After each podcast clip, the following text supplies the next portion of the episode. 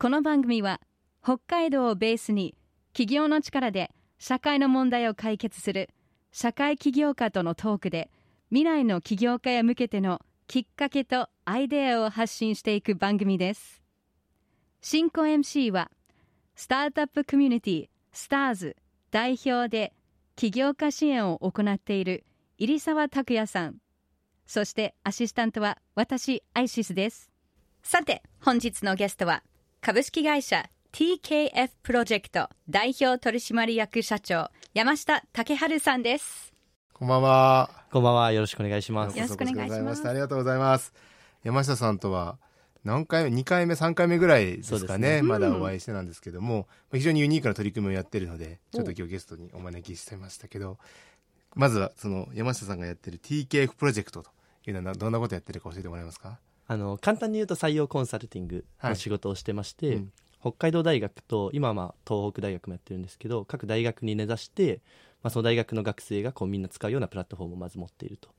で一方でこう企業の方に対しては、どういうふうにそう学生を採用していくのかっていうこう採用コンサルティングのような仕事をしているような会社になります。それはもう仕事としてやってるそうです。これはもうビジジネスとしてやってい T ます。TKF って何略なんですか？これあの、僕竹春っていう名前なんですけど、うんうんあの竹津ファミリーっていう、なるほどなかなか。言えないって。なるほど。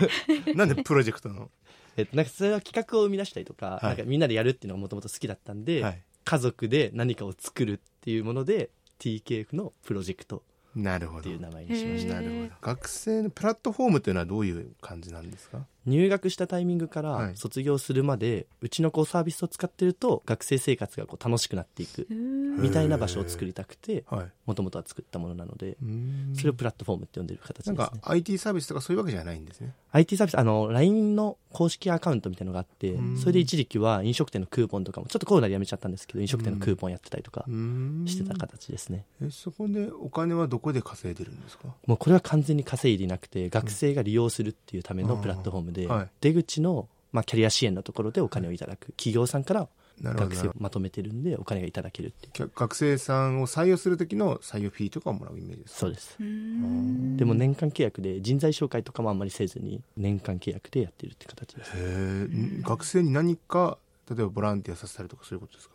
あ学生はもう完全にうちのなんだろうサービスを使うことによって就活がうまくいくうんうんうん。ような形で企業側は学生を採用することができるのでお金を払うっていう形です。そのプラットフォームの利用料みたいなのを企業が払う。あそうですそうです。ああなるほど、へえそうですか。それが北大生と東北大生に特化してるんですか？今はそれでやってて。今年東北に広げたんですけど、えはい。一気にこう全国に行こうと思ってます。へえやっぱいい大学の人をこう囲いたい企業のそうですね。なんでしょうニーズみたいなものをしっかり捉まえてる感じですねそしたらね。まずはそこで、はい、行こうと思ってます。なんか最近実施したプロジェクトとかなんか活動とかありますか？なんか一番最近の直近でやったところでいくと、あの僕たちがこう学部生向けと理系院生、いわゆる研究とかを本気でやっている学生向けのサービス両方持っているんですけど直近のだと研究を本気でやっている学生と、まあ、研究やってる学生を採用したい企業さんをマッチングするようなイベントをやって、今までは研究が評価されて就職ができるみたいなことがあんまりなかったのであんまり研究やってないけど喋るのが得意みたいな学生がこううまく採用されてしまうという世界線だったんですね、なのでこう研究をアピールすることによってそれで採用してもらえるっていうようなイベントを作ったのが直近作った一番大掛かりなイベントですね、うん。その企業にとってみたらまあそういう子と出会えるチャンスがあるっていう普通の面談では会えない人たちと会えるっていうチャンスがあるから、はい。いいよねっていうことでそうです。学生にしてみたらそういう研究がやれるところをそうです。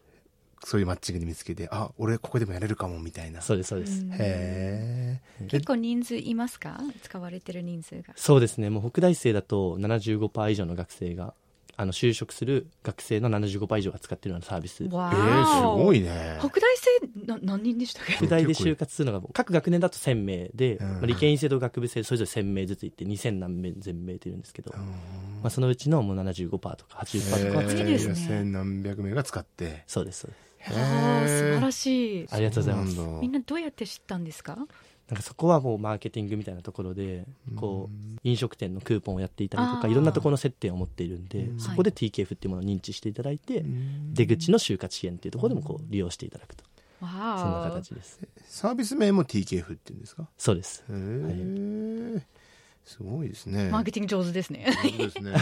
いやもう僕も飯沢さんに比べたらもう。いや本当に山下さん通じて学生さんにね何人か合わせてもらったりもしてるからそうですね。非常にこうね人脈持ってるなと思うんですけどそもそもそれをやろうと思ったきっかけって何だったんですか？僕もともと東京出身で、はい。大学だけ北海道に来てはい。でアメリカ留学してたっていう背景があるんですけどおいた地域によってなんだみんなポテンシャルみたいなところあんまり変わんなくて一方で機械とかが違うからこそなんだろうその人のポテンシャルがあんま解放されてない場所があるっていうだけなんでうん結構感じてうん北海道とかそういう地域でもしっかりとこう機械が提供されるような場所を作りたいなっていうのがこうサービスを作った背景なんですよね。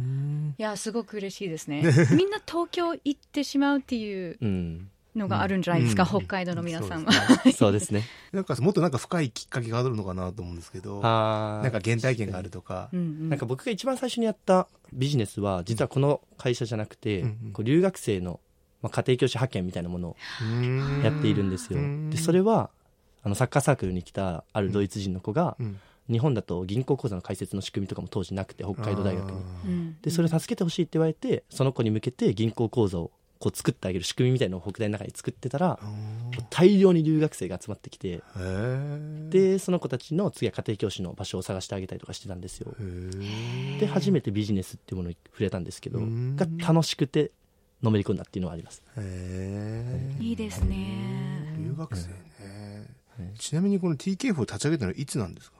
えっと僕が学生在学中？そうです。個人事業主が実はスタートしていてうん。それを合同会社にして株式会社にしてるんですけどうん。個人事業主になったのが大学4年のこの会社は10月とかで。でそれがそのまま株式会社になった形ですね。うん。だからあれなんですよね。今北大べ初スタートアップでしたっけ？そうです。北大初スタートアップみたい認な定スタートアップなんですね。そんな感じの、はい、名前そうのなんですよ。認定をいただいて。北海道大学に認定されてるんですよ.なんかねこう研究とかテクノロジーとかね、はい。でそういうのが多いかと思いきやこういう人的ネットワークを作るっていうのも一つのやっぱり大学発の魅力うんなんじゃないかなってすごく思いますし、ありがとうございます、はい。なんか創業当初苦労したこととかありますか？えやっぱ一番最初うん。立ち上げるっていうタイミングが一番苦労して、うん。それまでは先ほどお伝えしたようななんだろうすごいスモールなことをやっていたんで、うん。大きな会社を作るってなった時にどういうふうに人とつながるのかとか、うん。仕組みを作るのかみたいなのが分かんなかったのが一番大きいあですね、ーお金とかは最初どうされてたんですか？僕お金はなんかそれこそレストランの責任者とかもやってたんで、うんうんうん。結構そういうので稼いでてああそうなんスモール作るのは得意だったんですよね。ああなるほど。なんで元手とかは結構あって、それがちょっっと得意ではありましたね。ああなるほどな。最初のやっぱりね元手を作れなくてみんなね苦労します。苦労する方ですけどうん。元手作る才能ある人はねこうやって自分でやっちゃうんですよ。いやもうねそうもう。入澤さんの前でい言えやいやいやないですけど。とんでもないですとんでもない。はい Star Social Change 今日は株式会社 TKF プロジェクト代表取締役社長山下武春さんをお招きしています。山下さんの今のこの仕事をやってるやりがいってはい。何ですか、やっぱ一番大きいのは今あの学生さん向けのサービスだったりするんでこう距離感がすごい近いんですよ、うんうんなんでこのサービス使ってこう変わりましたとか自分の人生良くなったと思いますみたいな声を直接こう聞ける時があってそれが一番嬉しいですね。あのそれこそ直近だと内内定もらいました内定もらいましたで電話とか来るんですけどももうその電話がやっぱ一番嬉しかったですへー。しますね。なんかその就職先でまあ就職した後も、はい。その学生さんは TKF を見たりする人もいるんですか？ああそうです。なんかそれこそそういうサービスもどんどん作っていこうとうん。していてなんか就職して終わりというよりはうんその後のライフスタイルというか人生にもどんどん関わっていけるようなうん。サービスにしたいなとは思ってます、うん。いいですね。ずっとファミリーといういやそうそう。形で。ファミリーにしたい。そうだよね。はい。その就職先って皆さん結構まあバラバラだと思うんですけども、はい。北海道内が多いんですか？それとも道外が多いんですかあのもう北大生は北海道外就職率が今もう85%になっていてそうですか。で道内に残る学生もなんだろう東京に本社があって北海道に支社があるあのうん企業に行ったりもするんですよね、ななのでもう北海道外が一番うん北大生だと多くなってしまってますね、うん。わなんかそこはちょっとね残念だなっていう思いがやっぱり地元としては思うんですけど、はい。ーうんなんか山下さんから見てもっとこうだったら残るのになっていうのって何ですか、まあなんかこういう働き方があるんだみたいなことをうん。知る機会があるっていうのがやっぱ一番大事らしくて、はい。北大生の学生の子に聞くと北海道でこういう働き方ができる企業があるなんて知らなかったです。みたいなことを最近おっしゃっていただく機会結構多いんですよね。なのでそういう場をもっと僕たちが作る必要があるなっていうのは思います、ね。こういう働き方ねどういう働き例え方、ば なんか例えば北海道だと東京の企業さんと一緒に働くことができないと思ってる学生とかもすごい多いんですよ、うん例えばあの北海道の企業でも東京のクライアントさんと働くとか海外のクライアントさんと働ける企業ってあったりするんですけども、うんもちろんそういう企業があると思ってない学生が多くてへ北海道に就職したら北海道の地元の人とはもう働くしかないあそうと思ってる学生結構多いんですよ。自分の幅が狭くなってしまうと思って、うんうん。一旦東京に行かなくてはっていうこうかこういう考え方なんですよね。あそうなんですね、はい。へえなんか意外にその道外の方がはい。北大に入学して、はい。で北海道が良くてはい。その地元帰りたくない。北海道でそのまま就職したいって言って、北海道に就職したのが実は地元の人が北大行っ確てうん。地元に就職するより全然多いんじゃないかなと思って、うん。そういうのは感じますかやっぱり？その可能性ありますよね。そういう子の方が北海道愛実は強いっていう可能性もあったりしますよね、うんうんうんそうですよね、なんかどうやったらその学生を残せるのかな？まあお金の面はね、うん。もちろんお給料の面とかはあるかもしれないけどそうですね。なんかそれ以外にも北海道で働くことのやりがいみたいなものってうん結構見つけれると思うんですけど、はい。確かにそういうのを知る機会がないっていうのはあるのかもしれないですね、そうですね、うん。それをやはりこう TKF でしっかり。でどんどんそういうこういう会社もあるんだよっていうことをアピールしてってね、やってもらえればいいと思い山ます下さんも東京なんですね。そうなんです。僕も東京。ご出身はどちらなんですか？東京僕出身も東京でして、うはい。んどうして北大に来たんですか？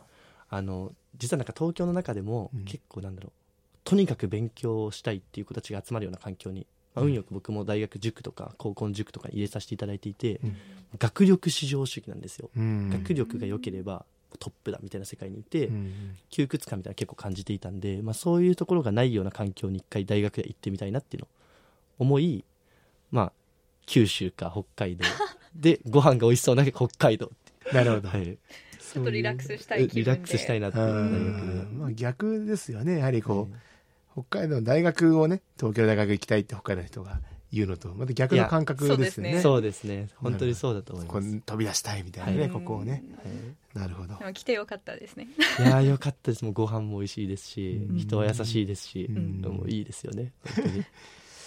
なるほど。でもビジネスとしてはやはりこううん。北海道でやる東京でやった方がやっぱりうん。マーケットが大きいからそうですね。どうしても東京でってことになっちゃうって感じですかね。そうですね。うん。先輩方も多かったりとか、うん。うんそういう環境みたいなところで一旦今は東京にいますね、うん。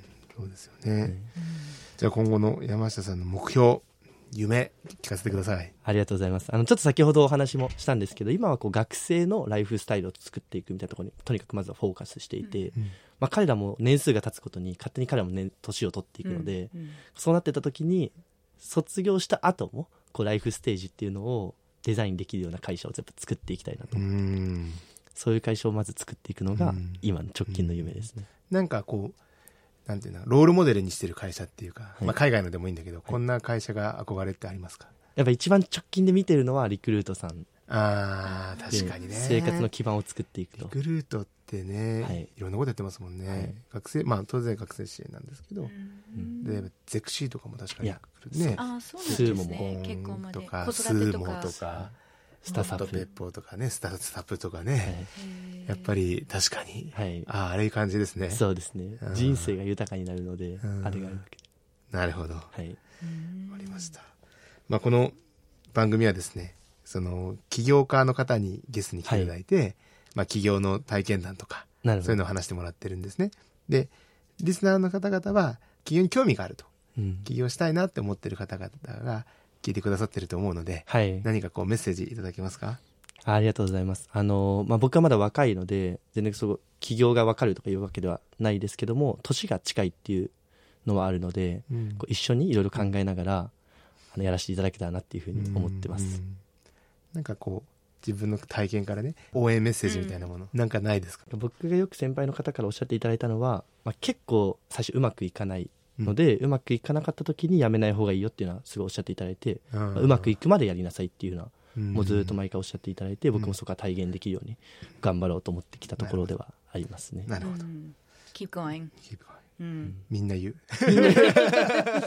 成功するまでやり続けるまって。でやりなさい。みんな言ってます、うんうんまあでもね本質はい。そういうとこですよね、最後に TKF プロジェクトからお知らせはありますか？あのうちのイベントではないんですけど、うん。北海道でこう学生の起業家を増やしていこうみたいな動きが少しずつこう増えてきていて入澤さんももしかしたらお越しいただけるっていうことなんですけど、あの6月の28日ですかね。の18時からあの札幌のシェアオフィスのバイヤードというところで、まあ、東京とかではよくある令和の虎っていうあの起業家をこう輩出していくようなモデルがあるんですけどそれに近いようなモデルを北海道でも始めようと思っているのでもしあのお時間がある方がいらっしゃいましたらぜひお越しください。これは誰行ってもいいですか？あこれはもうあの誰でも来れるようなものでん。学生でこう起業したいと思っている子もしくはもうすでに起業している子とその人たちを応援しようと思っている社会人のすでに起業している方もしくはこう経営者と近い立場にいらっしゃる方が集まるような場ですね行きたいですね。ぜひぜひありがとうございます。ありがとうござはいい、ます、ありがとうございました。ということで今日のゲストは株式会社 TKF プロジェクト代表取締役社長山下武春さんでした。どうもありがとうございました。ありがとうございました